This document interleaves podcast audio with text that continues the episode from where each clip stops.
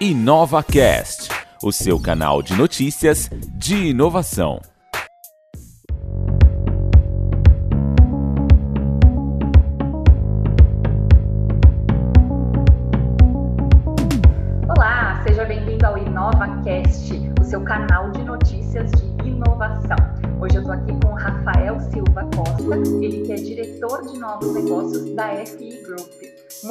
Obrigada por aceitar o nosso convite, Rafael. Seja bem-vindo ao InovaCast. É, obrigado a vocês aí da Palas pelo convite. É um prazer sempre estar falando de lei do bem, falando de inovação.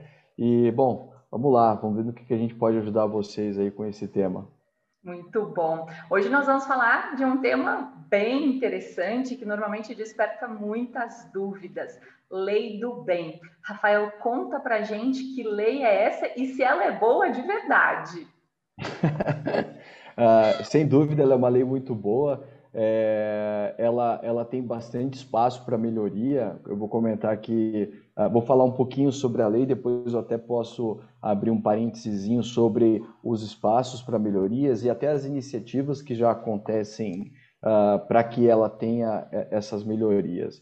Então, uh, Marília, a lei do bem é um mecanismo que surgiu no Brasil em 2005, então a lei de 2005, o primeiro ano de utilização foi em 2006. A lei do bem, ela é o mecanismo mais abrangente que existe no Brasil hoje para fomento de atividades de pesquisa, desenvolvimento e que gerem inovação tecnológica para as empresas. Ela é o mais abrangente porque, diferente de alguns outros benefícios que a gente tem no mercado brasileiro, ela não é setorial. Né? Então, qualquer que seja a área de atuação da empresa, pode ser uma empresa de tecnologia, uma agroindústria, uma farmacêutica, uma empresa de alimentos, um banco, uma empresa de e-commerce, né? pode ser um e-commerce. Se a empresa ela desenvolve inovações para produtos, processos ou serviços, ela pode acessar o mecanismo da lei do bem. Então, é, a lei do bem, as premissas que a gente tem para a lei do bem hoje são premissas mais fiscais e tributárias, né? Ou seja, a empresa tem que ser optante pelo lucro real. É, lucro real é a maneira como uma empresa ela pode escolher ou ser obrigada a compor o seu dentro de cada exercício. Então, existe o lucro presumido, existe o simples nacional, o lucro real é, digamos, as grandes empresas, na verdade, todas as empresas que têm um, um faturamento maior, que se eu não me engano, tem uma atualização do último ano, mas 78 milhões de reais, elas são obrigadas a optar pelo lucro real. Se ela tem menos que isso, ela pode escolher pelo lucro presumido ou pelo simples nacional. Então, a lei do bem, para finalizar aí essa, é, esse, esse, primeiro enlaço de entendimento, é um mecanismo que fomenta o desenvolvimento de inovação pra, de todas as empresas que se enquadram nesses pré-requisitos tributários e fiscais, mas sem nenhuma segmentação empresarial. Se você, dentro da, da atividade da sua empresa, desenvolve algum tipo de inovação para produto, para processo ou serviço, a lei ela tem aí premissas de como você tem que apresentar uma documentação, contabilizar os dispêndios, mas uma parte do que você despende, do que você gasta com essa inovação, você pode recuperar através de menos pagamento de imposto de renda e contribuição social. Acredito que a gente vai detalhando isso aqui nas próximas perguntas. Legal. E, e, eu queria que você contasse como é que é o processo. Então, uma vez que eu é, identifico que é possível que eu consiga recuperar ali tributos pela lei do bem, o que, que eu preciso fazer? Perfeito. É, na verdade, o step obrigatório que você tem uh, é apresentar para o Ministério da Ciência, Tecnologia e Inovações, que era até então MCTIC, que tinha comunicações, agora já há algum tempo voltou a ser só Ministério da Ciência, Tecnologias e Inovações, apresentar a, a, documentação técnica e alguma documentação financeira sobre os projetos que compuseram a sua inovação dentro de um exercício fiscal. Então, além dessas premissas que eu comentei com você há pouco, que é ser optante pelo lucro real, né? a empresa tem que ser optante pelo lucro real, ela tem que estar tá em dia e tem que estar tá regularizado a situação fiscal dela e por isso ela pode emitir uma certidão negativa de débitos ou certidão positiva com efeito de negativa, que acaba sendo a mesma coisa. Né? Então, se a empresa é optante pelo lucro real, ela emite a certidão negativa de débito ou positiva com efeito de negativa, a gente vai identificar todos os projetos que ela tenha né, desenvolvido em um determinado exercício. Então, vamos usar para exemplo aqui o exercício 2020 que a gente acabou de fechar. Então, a gente vai pegar todos os dispêndios em projetos inovadores que ela teve de janeiro até dezembro. E dentro desses dispêndios vão entrar dispêndios com RH, ou seja, pessoas contratadas diretamente da empresa, algum serviço de terceiro que ela contratou, que apoiou ela no desenvolvimento dessa inovação. Imagina uma indústria que parte da inovação também é a produção de protótipos. Então, os insumos que são dispendidos para construções de protótipos também entram. Então, eu vou pegar todo esse bolo desse, desse dispêndio dentro de um exercício e, com base no cálculo desse dispêndio, eu faço uma exclusão do cálculo do lucro real dessa empresa para fins de pagamento de imposto de renda e contribuição social.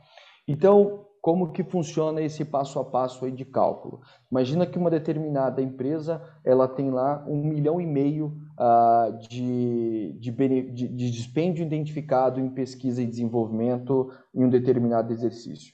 Ela vai poder excluir de 60% até 100% desse um milhão e meio do resultado uh, tributável dela. Então, uh, 60% de um milhão e meio são 900 mil. Então, se antes uma empresa tinha. Uh, deixa, eu, deixa eu fazer uma pausa para pegar um dado mais, mais. A gente consegue fazer pausas, Marília, Marília no, no áudio? Sim? Sim, sim, pode ser. Eu quero pegar um dado aqui numérico uh, que de cabeça eu acho que eu ia falar o dado errado. Espera aí.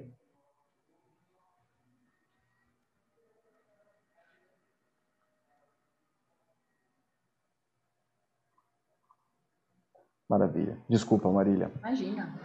É, bom, retomando. É, a empresa, todo o dispêndio que ela tem com uh, gastos de inovação, né, todo o dispêndio com inovação, ela vai deduzir uh, de 60% a 100% desse valor para fins de tributação de imposto de renda e contribuição social.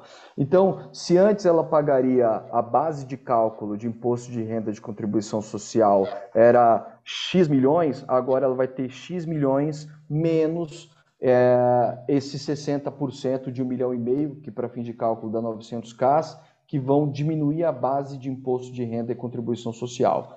É um pouco confuso, mas aí depois desse lucro fiscal vem o pagamento de imposto de renda e contribuição social. Uma empresa de uma atividade normal no Brasil, ela paga 34% somados e acumulados de imposto de renda e contribuição social. Então, se antes ela pagaria, por exemplo, 34% sobre X, agora ela paga 34% sobre X menos 900 mil. Para a conta ficar fácil e para quem está tá, tá nos ouvindo uh, conseguir entender de uma maneira uh, rápida, a cada X investido em pesquisa e desenvolvimento, no mínimo, uma empresa consegue recuperar 20,4% em redução de imposto de renda e contribuição social. Por que 20,4%? Porque se a gente multiplica 60% que é a alíquota, 24% da alíquota de imposto de contribuição social, a gente tem esses exatos 20,4%. Ou seja, gastei um milhão em P&D no meu exercício, no mínimo 204 mil reais eu recuperaria como parte do incentivo em si por ter desenvolvido inovações. Agora, de quanto tempo atrás é, eu consigo fazer a recuperação é, pela lei do bem. Então, se eu fiz um investimento em inovação 5, 10 anos atrás, eu ainda consigo recuperar esse valor? Como é que é isso? Perfeito, é uma ótima pergunta, Marília. É, como eu estava até comentando com você ah, na, na, pergunta anterior, as empresas ela tem que obrigatoriamente apresentar para o Ministério da Ciência, Tecnologias e Inovações o relatório, né, as informações básicas que compreendem tanto a parte de inovação dos projetos quanto os dispêndios todos os anos. Então, ou seja, para o exercício de 2019, por exemplo, a gente deveria ter apresentado todas as candidaturas até 31 de julho de 2020. Eu digo deveria ter apresentado porque, esporadicamente, no último ano, por conta da quarentena, o Ministério prorrogou os prazos obrigatórios. Mas o que é previsto em lei é que todos os exercícios que você queira utilizar o benefício, você tem até julho do ano subsequente. Então, em 2018 foi até julho de 2019, 2019 até julho de 2020, para apresentar o relatório contendo as informações técnicas da inovação e um rastreamento dos dispêndios. Isso implica que eu não posso, uma vez tendo perdido esse prazo previsto em lei de um determinado exercício, eu não posso retroagir outros exercícios, né? Esse é um dos pontos, de certa forma, ainda que o, o, o, não, não está dentro dos prioritários, mas é um dos pontos que se pode uh, pensar numa melhoria do incentivo. Até porque existe um outro ponto que está ligado a essa tua pergunta, mas que vem até como uma problemática diferente. Porque, como eu até expliquei para você, o benefício ele acaba sendo uma diminuição do lucro tributável que você pagaria imposto de renda, então você diminuindo o lucro tributável, você acaba pagando menos imposto de renda. Então, o que, que acontece? Se a empresa ela não tem lucro operacional ou, e acaba, por conseguinte, não tendo lucro fiscal, ela não consegue usar o benefício. Porque, claro, né, se eu tive prejuízo fiscal, eu não tenho de onde deduzir, logo eu não tenho como usar o benefício. Então, Atrelado a essa tua pergunta, um dos mecanismos que se fala em ampliar o, o incentivo e melhorar a lei do bem é justamente para que quando uma empresa ela tenha prejuízo fiscal dentro de um exercício, ela consiga carregar o dispêndio que ela tenha desse ano como cálculo de exclusão para um ano onde ela tiver lucro. Então, de certa forma, eu conseguiria que as empresas que não se beneficiaram em um determinado exercício por conta de um prejuízo, por exemplo, que ela consiga carregar esse dispêndio para um ano em que ela tenha lucro. Então, só para finalizar, hoje ah, o mecanismo ele requer que você apresente todos os anos, o que inviabiliza é, é, retroagir essa análise de certa forma, mesmo para as empresas que tiveram prejuízo fiscal, que elas acabam não conseguindo acessar o mecanismo por esse, por, por de fato ser uma dedução do lucro fiscal, o que inviabiliza a tomada do benefício. E em média, quanto é que dá para recuperar? Tem um cálculo? Na verdade, você não tem um, um valor médio, né? Porque é, a, o, a, a, a, política pública que, que, que faz a gestão da lei do bem, ela não tem um orçamento máximo por empresa, um orçamento máximo total. O que de fato você tem é o cálculo do benefício em si. Então, ou seja, é aquilo que eu estava explicando. A cada X investido, eu consigo recuperar de 20% até 34% a grande maioria das empresas se enquadram sempre nos 20,4%, porque os mecanismos que possibilitam a empresa chegar a 34% do benefício são mecanismos que estão ligados à contratação de pesquisadores exclusivos trabalhando a P&D e, em alguns casos, a obtenção de patentes, né? Como a gente sabe que o processo de concessão de patentes no Brasil é bastante burocrático, existe um, um tempo delongado para você chegar até lá. Boa parte das empresas elas conseguem ter 60 ou 80% da dedução, né? No primeiro ano é muito comum ser 60%. As empresas que vão utilizando perenemente, elas vão conseguindo ter, contratar pesquisadores exclusivos, elas acessam 80% da exclusão. Ao acessar 80% da exclusão, o ganho delas não seria mais de 20,4%, já seria de 27%. Né? O próximo salto seria chegar a 34%, e aí só com a concessão de patentes. Então, não existe um valor médio hoje, na verdade, até o próprio Ministério, depois ele deve, como a gente tem relatórios não consolidados dos anos mais recentes do Ministério. O Ministério ele tem ainda trabalhado em candidaturas do ano de 2016, para você ter uma ideia. Então, eles ainda têm muitas coisas para resolver antes de definir um relatório final uh, dos indicadores. Mas não existe esse número médio, as empresas elas conseguem ter aí no mínimo esse 20.4 e chegando a 34%. Geralmente no primeiro ano as empresas acessam 20.4 e depois com algum tempo elas conseguem ter esse 27% de benefício. E quanto tempo demora o processo até ela realmente ter acesso ao benefício? Perfeito, ótima pergunta também. Na verdade, o benefício da lei do bem, pela legislação do imposto de renda, porque é sempre importante a gente lembrar disso, né? Ainda que seja um benefício que esteja ligado à inovação e você esteja, uh, você esteja sempre uh, olhando para o Ministério da Ciência, Tecnologia e Inovações, o benefício da lei do bem ele é, ele é tratado dentro da, da Receita Federal, porque você está falando de uma dedução de imposto de renda, de contribuição social. Então, perante o prisma da Receita Federal, o benefício da lei do bem ele é autoliquidativo. Ou seja, uma vez que eu contabilizo os dispêndios as premissas que a gente comentou, eu sou do lucro real, eu tenho CND e, e apresentei ou vou apresentar para o Ministério da Ciência e Tecnologia o rastreio da minha informação técnica e econômica, eu posso tomar o benefício no ato do pagamento do imposto de renda. Então, por exemplo, ah, uma parte significativa das empresas tem a última parcela do imposto de renda de um determinado exercício sempre pago no, no trimestre imediatamente sequente.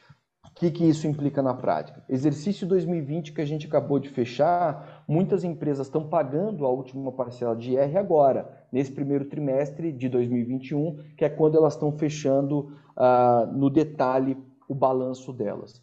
Então, muitas empresas já utilizam o benefício nesse momento. Né? Então, ela contabilizou o dispêndio dela em 2020, o quanto ela teria uh, de cálculo por conta do que ela gastou em inovação e quanto ela teria de dedução do IR, e nessa última parcela de IRCS, ela já paga o valor a menor. E aí você me perguntaria, mas isso mesmo antes dela ter apresentado o processo para o Ministério? Isso mesmo antes. É óbvio que se ela tomou o benefício agora, ela não vai poder cometer o deslize de não apresentar a candidatura para o Ministério da Ciência e Tecnologia. Mas o tempo em si é o tempo que a empresa tem de. E aí, claro, vai estar sempre relacionado à própria excelência da empresa e gestão da empresa, em ter os projetos documentados, em ter os dispêndios bem rastreados, em ter uma consultoria que auxilie a levantar, a documentar, a evidenciar a inovação, tanto na vertente técnica quanto econômica. O tempo vai ser esse, pode variar de dois, três meses, dependendo do tamanho do projeto da empresa. Tem empresas que a gente trabalha uh, em tempo real, então dura o período de todo o ano, de certa forma. E aí sim ela tem até 31 de julho para apresentar os projetos dela. Então, a, a, a, tempestividade, digamos, do incentivo é exatamente essa, né? Você pode tomar ele já dentro do próprio exercício, depois você tem esse trabalhinho de apresentar até julho do ano subsequente a candidatura para o Ministério. E depois, o Ministério, ele, tem, ele não tem definido por lei qual é o prazo que ele detém para uh, dar a opinião dele quanto à sua candidatura. O que, porque ele pode fazer isso. Ele pode. Você apresentou lá os seus projetos de inovação do exercício 2020. Ele vai poder, daqui um ano, daqui a dois anos, falar: olha, não entendi tal projeto, não concordo com tal dispêndio. Ele vai pedir mais esclarecimentos. E aí, sim, esse processo é estabelecido em lei que a empresa pode apresentar novas evidências. Mas, em sumo, é, encerro essa resposta voltando ao começo dela ainda que o Ministério ele se pronuncie e ele possa emitir um parecer uh, de dúvida, concordando ou não com a tua inovação, quem de fato pode auditar este benefício e, digamos assim, glosar o benefício que uma empresa tomou é a Receita Federal, porque é um benefício ligado a uma dedução de imposto de renda e contribuição social.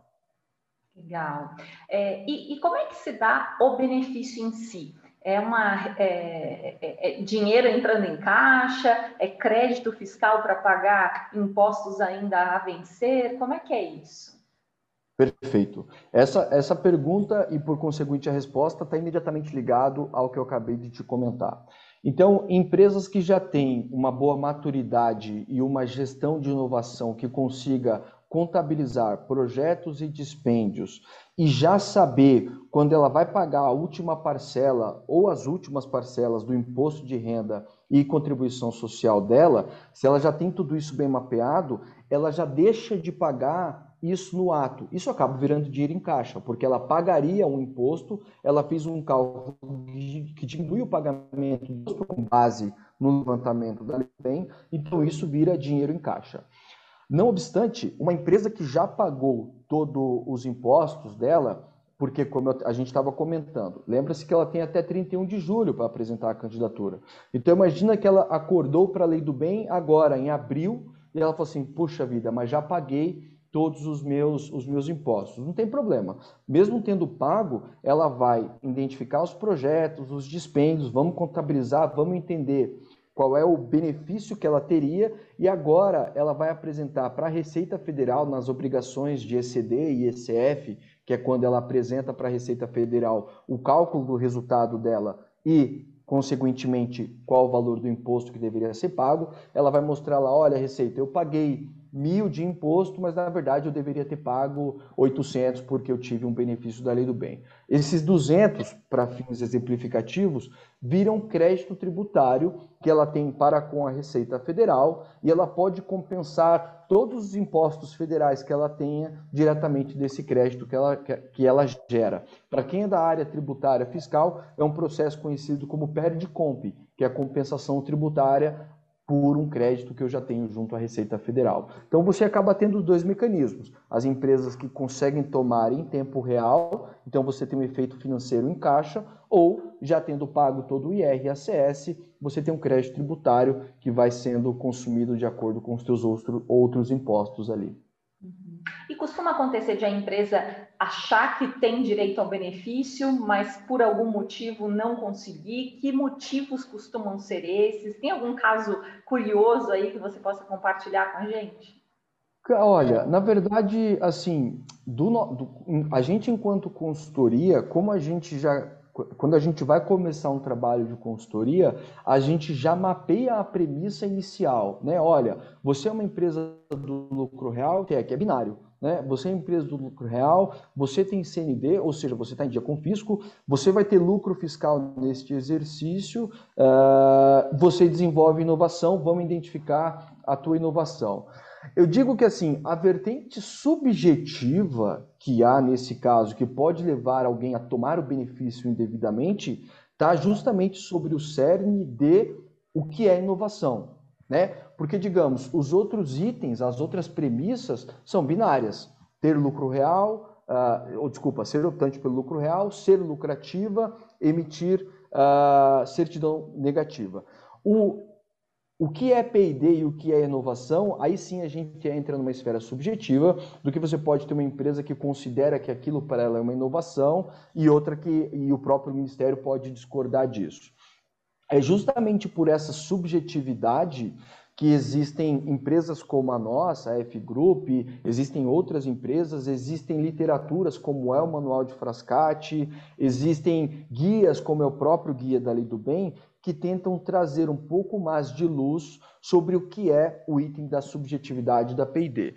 Eu digo subjetividade porque, de fato, uh, se você pedir para qualquer pessoa de, de, de, diferentes partes de uma empresa, uh, de uma sociedade, definir o que é inovação para ela, todo, ou, ou, até atividade de pesquisa e desenvolvimento em si, todo mundo vai trazer um norte é, mais macro, né? Uma coisa, ah, desenvolver uma coisa realmente nova, algo que não tem no mercado, etc., que possibilite alguém crescer, uma empresa crescer e tudo isso. Só que mesmo esse essa visão, digamos, mais clichê de inovação, de pesquisa e desenvolvimento, ela tem outros, outros, outras vertentes dentro do incentivo da lei do bem que podem entrar em discussão. Porque, por exemplo, para a lei do bem a gente fala de inovação competitiva. Então, a determinada empresa já tem este produto. o seu concorrente vai desenvolver esse produto pela primeira vez. Do ponto de vista mercadológico, é uma inovação? Não, isso já, já, já, se encontra no mercado, essa inovação. Do ponto de vista competitivo, é uma inovação, porque não é porque aquele tem um concorrente já tem aquele produto que ele vai te dar a receita ou o segredo de como ele chegou ali. Então, a inovação desenvolvida pela empresa, ainda que do prisma mercadológico, social ou nacional, já exista um projeto, uma inovação como aquela, se é uma inovação para a empresa, é elegível para a lei do bem. E aí eu aproveito para colocar este outro adendo, de que a lei do bem, ela prisma o risco mercadológico de uma empresa e tende a motivar essa empresa. Porque o porquê que mecanismos como a lei do bem surgem em países como o Brasil e outros países como até uh, o Brasil se usou muito para embasar a lei do bem? Porque todo o processo de inovação, de pesquisa, desenvolvimento e inovação, incide um risco. A incerteza técnica, a incerteza mercadológica. Quando você começa a desenvolver um projeto inovador, Uh, por mais que você tenha feito uma boa gestão da inovação e tenha tentado mitigar os riscos desse projeto, é elementar que vão existir riscos uh, e até de certa forma bastante significativos. Não só o risco técnico da solução, você não conseguir chegar no final, mas muitas vezes um risco financeiro, daquele projeto custar muito mais do que você previa, de demorar muito mais tempo do que você previa. Então, olha só, os governos, de uma maneira geral, eles não querem que as empresas parem ou diminua, diminuam as suas inovações por conta desse risco. Então é por isso que surgem mecanismos como a lei do bem, para fomentar que as empresas se proponham mais ao risco, que criem mais soluções inovadoras, contratem mais pessoas que pensem em inovação e que, de certa forma, o governo tenta compartilhar esse risco. Ele fala assim, olha, então você é uma empresa de inovação. Contrata pessoas que, que, que, que fazem dentro da sua empresa e tenta colocar produtos e processos que te tornem mais competitivas. Então, pera lá, deixa eu do meu lado aqui tentar te dar algum subsídio. E esse subsídio, no caso da Lei do Bem, advém através de uma redução de IR Então, assim, respondendo a tua... Eu sei que eu acabei navegando por vários pontos aqui, não respondi diretamente a tua pergunta de que alguém não conseguiu ter o benefício de fato. Olha, o que você vai ter possivelmente depois é uma Receita Federal entrando numa discussão com você se de fato aquela inovação era cabível como uma inovação para você ou não. Dentre as empresas que a gente assessora aqui no Brasil, desde 2011, que é quando a gente começou a assessorar as empresas para a Lei do Bem, a gente não teve nenhum caso assim. Então eu não consigo te apresentar nenhum case de insucesso na Lei do Bem mas a bem da verdade é que pode acontecer. Uhum. É importante estar preparado, né? Agora, a, as empresas que implementam a ISO de inovação, elas também podem recorrer, recorrer a esse benefício? Com certeza. Na verdade, é, a, a, ISO da inovação, como eu até comentei, não é uma premissa, é, é, digamos, inclusória ou exclusória para a utilização do benefício. Absolutamente não. Né? Uh, independente da, a ISO da inovação ela é uma melhoria de processo em si, podemos classificar isso. Né? Assim como você tem a, ISO da qualidade, a ISO da, da segurança da informação, todas elas apresentam uma série de itens que visam melhorar processos e áreas dentro de uma, de uma corporação. Então, uh, eu vou fragmentar em duas partes a minha resposta, porque eu acho que fica mais fácil de entender. A empresa que faz isso da inovação, ela pode desenvolver projetos para melhorar o processo da inovação em si, ou seja, imagina que uma empresa ela não tem uma boa plataforma uh, de tecnologia da informação que faça bem o controle de projetos, o apontamento de horas, o cadastro de dispêndios relacionados aos projetos, uh, tudo isso que digamos podemos até classificar de uma maneira bem básica no que é gestão de projetos hoje, e que está muito relacionado à inovação, né? a ISO da inovação não tem como. Então, por exemplo, esse projeto em si, sendo uma inovação para ela própria, poderia ser tomado como uma inovação fim para a lei do bem. Então, ao desenvolver um projeto de tecnologia que vai ajudar ela a acessar a ISO, esse projeto por si só é uma inovação e poderia estar dentro da própria lei do bem. A segunda parte da resposta é que as empresas que usam a ISO da inovação, certamente elas estão muito mais preparadas para acessar o mecanismo da lei do bem. Porque é aquilo que a gente permeou durante vários tópicos da nossa conversa. Rastreabilidade das informações técnicas e econômicas, não só durante o cálculo do benefício, mas mesmo a posterior, porque como a gente acabou de falar, é, você tem que manter toda a documentação para que, se caso você tenha uma auditoria da Receita Federal, né? Porque a gente está falando de uma dedução de RDCS. Então, ora, a gestão da inovação, ela sempre trata de controle, de como, de como é, gerir a informação técnica, econômica, de um processo de inovação em si desde a concepção da ideia até o pós-produção de uma inovação que você colocou no mercado, de uma inovação que você colocou num processo. Então, a empresa que faz a gestão da inovação, que tem uma ISO da inovação, ela acaba tendo já uma maturidade muito boa para começar a assessorar para usar a lei do bem. É elementar que vocês ainda vão ter, as empresas ainda vão entrar nisso que a gente acabou de comentar de que discutir o que é inovação sim ou não, não é não é porque a gente está ISO da inovação que tudo que entra debaixo da ISO de inovação atende os preceitos de P&D uh, ah, do mecanismo da lei do bem, por exemplo. Mas não há dúvidas, e nos casos onde a gente percebe que há uma excelência uh, próxima ou já aderente à, à, à ISO da inovação, as empresas acabam tendo muito mais facilidade e que, de certa forma, acabam potencializando o benefício. Porque se existe um fato que acaba, digamos, diminuindo uh, o potencial de benefício, é não conseguir rastrear a informação, né? Então, uh, no, no, nosso caso, uma parte que com certeza entra dentro de uma grande bolsa de valores que a gente não consegue recuperar é, por exemplo, apontamento de horas. Ah, olha, a gente desenvolveu esse projeto aqui, participou aquela área, aquele setor, aquele fulano, participou um monte de gente e tal. Ah, mas é, como que foi o apontamento de horas dentro desse projeto? Ah, a gente não tem, a gente tem um cheiro, a gente mais ou menos sabe que quem participou. Né? Então, é, claro, por não conseguir identificar e rastrear todas essas pessoas, pode ser que a empresa esteja perdendo um gasto que ela estava tendo, que poderia ser incentivado e que ela não vai conseguir recuperar. E sem dúvida, uma empresa que tem uma boa prática de ter uma ISO na inovação, esse é um problema que ela não vai ter. É, a ISO ela traz a questão da governança para a inovação, né? Então fica muito mais difícil ter alguma coisa é, não documentada, né? Algo mais obscuro ali dentro do processo de inovação. Então, sem sombra de dúvidas, uma coisa potencializa muito a outra, né? Sem dúvida. Bom, para a gente encerrar aqui esse papo, Rafael, eu gostaria que você é, deixasse aí uma mensagem para quem ainda está na dúvida se deve é, ir atrás aí da, da lei do bem ou não. Porque uma coisa que eu percebo bastante é que quando se fala em recuperação fiscal, as empresas têm um certo receio de chamar a atenção da receita né, e, e ficar ali, de certa forma, com um teto de vidro. Então, o que, que você diria para essas empresas que ainda têm um certo receio de acessar essa lei?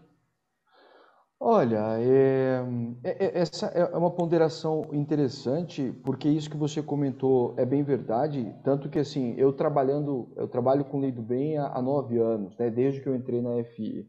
E, e, eu percebo nesse, em todo esse período que no começo a, a gente tinha uma tarefa quase que árdua de convencer o contador, de convencer o dono da empresa, quando é aquela empresa de dono, né? A utilizar a lei do bem, porque tinha-se muito esse receio de, ah, mas eu estou é, tendo uma, uma, uma, isenção, uma dedução do meu imposto, isso não vai chamar a atenção da Receita e tal. Então, o que eu percebo é, já há uma profissionalização muito maior de, de, dessa entidade, desses setores em si. Então, eu acho que as empresas hoje, elas têm menos esse receio. Claro, talvez que quando você sai um pouco dos grandes centros, aquela empresa que está um pouco mais afastada, aquela empresa familiar, ela ainda vai ter algum receio. Mas assim, ah, eu acho que a gente ah, sempre reclamou aí do quanto o nosso país tem uma carga tributária alta e etc. E quando tem mecanismos que nos permitem com segurança, porque ainda que existam, como a gente comentou durante a nossa conversa, itens subjetivos, esses itens subjetivos têm consultorias, têm especialistas no mercado que conseguem te dar um bom mapeamento, que conseguem te entregar bons dossiês que conseguem te dar uma segurança. Né? Então, o que, eu, o que eu digo como mensagem de, de fomento é assim, olha, a inovação, ela é hoje, se, se acho que antes da quarentena isso era dúvida, eu não tenho, eu não tenho a, a menor sombra de dúvidas agora nesse momento de que as empresas que não inovam, elas vão acabar perdendo muito espaço.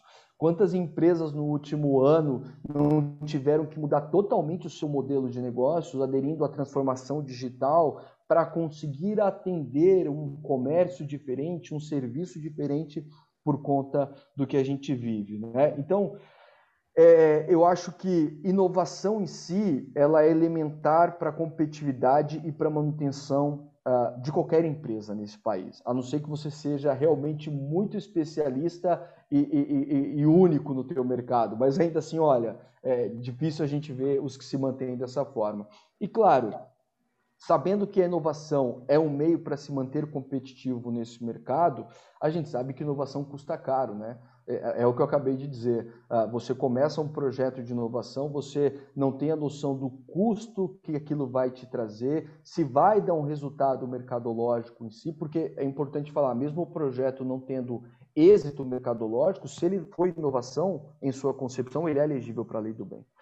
Então, é, a inovação ela custa caro e não acessar um mecanismo como esse, que te permite seguir crescendo, seguir incrementando o seu fluxo de inovação, o teu dispêndio de inovação, o teu amadurecimento de inovação em si, de novo, numa era em que a gente vive, por receio de uma receita federal, não sei te dizer o quanto você precisa dar um passo adiante em munir-se de bons profissionais, de boas consultorias, de bons entendimentos, porque acho que enquanto a gente deixar de tomar decisões corporativas de uma vanguarda como é a inovação por medo, a gente vai seguir uh, sendo só mais uma empresa no mercado, não sei até quando, né? Então, não queria dar esse medo, que essa mensagem soasse até final negativa, porque não é, né? Porque a lei do bem segue sendo segue crescendo, a gente tem números muito grandes. 2019 a gente terminou o exercício 2019, que a, que o, a, a finalização foi agora em 2020, com mais de 2.200 empresas no Brasil participando da lei do bem. É o maior número histórico, mesmo no ano que tinha ali uma possível recessão econômica. Então, eu acho que se você tem algum medo nesse momento, busque informação, porque não há por que ter esse medo. É um mecanismo que vem crescendo em todos esses anos e seguirá crescendo com certeza. É, e se inovar custa caro, não inovar custa muito mais caro ainda, né? Perfeito, perfeito, sem dúvida. Legal, muito obrigada pela sua participação, Rafael. É, hoje nós conversamos com o Rafael Silva Costa, ele que é diretor de novos negócios da FI tivemos um papo aqui muito interessante sobre lei do bem. Então vale a pena você é, conferir esse episódio, compartilhar com quem possa vir a ter interesse também. A Paula segue aí firme nas redes sociais, então não fique com saudade aguardando o próximo episódio. Segue a gente no LinkedIn, no Instagram. A gente está sempre ali produzindo conteúdo relevante para a área de inovação. É, eu sou Marília Cardoso e a gente se vê no próximo episódio. Até lá!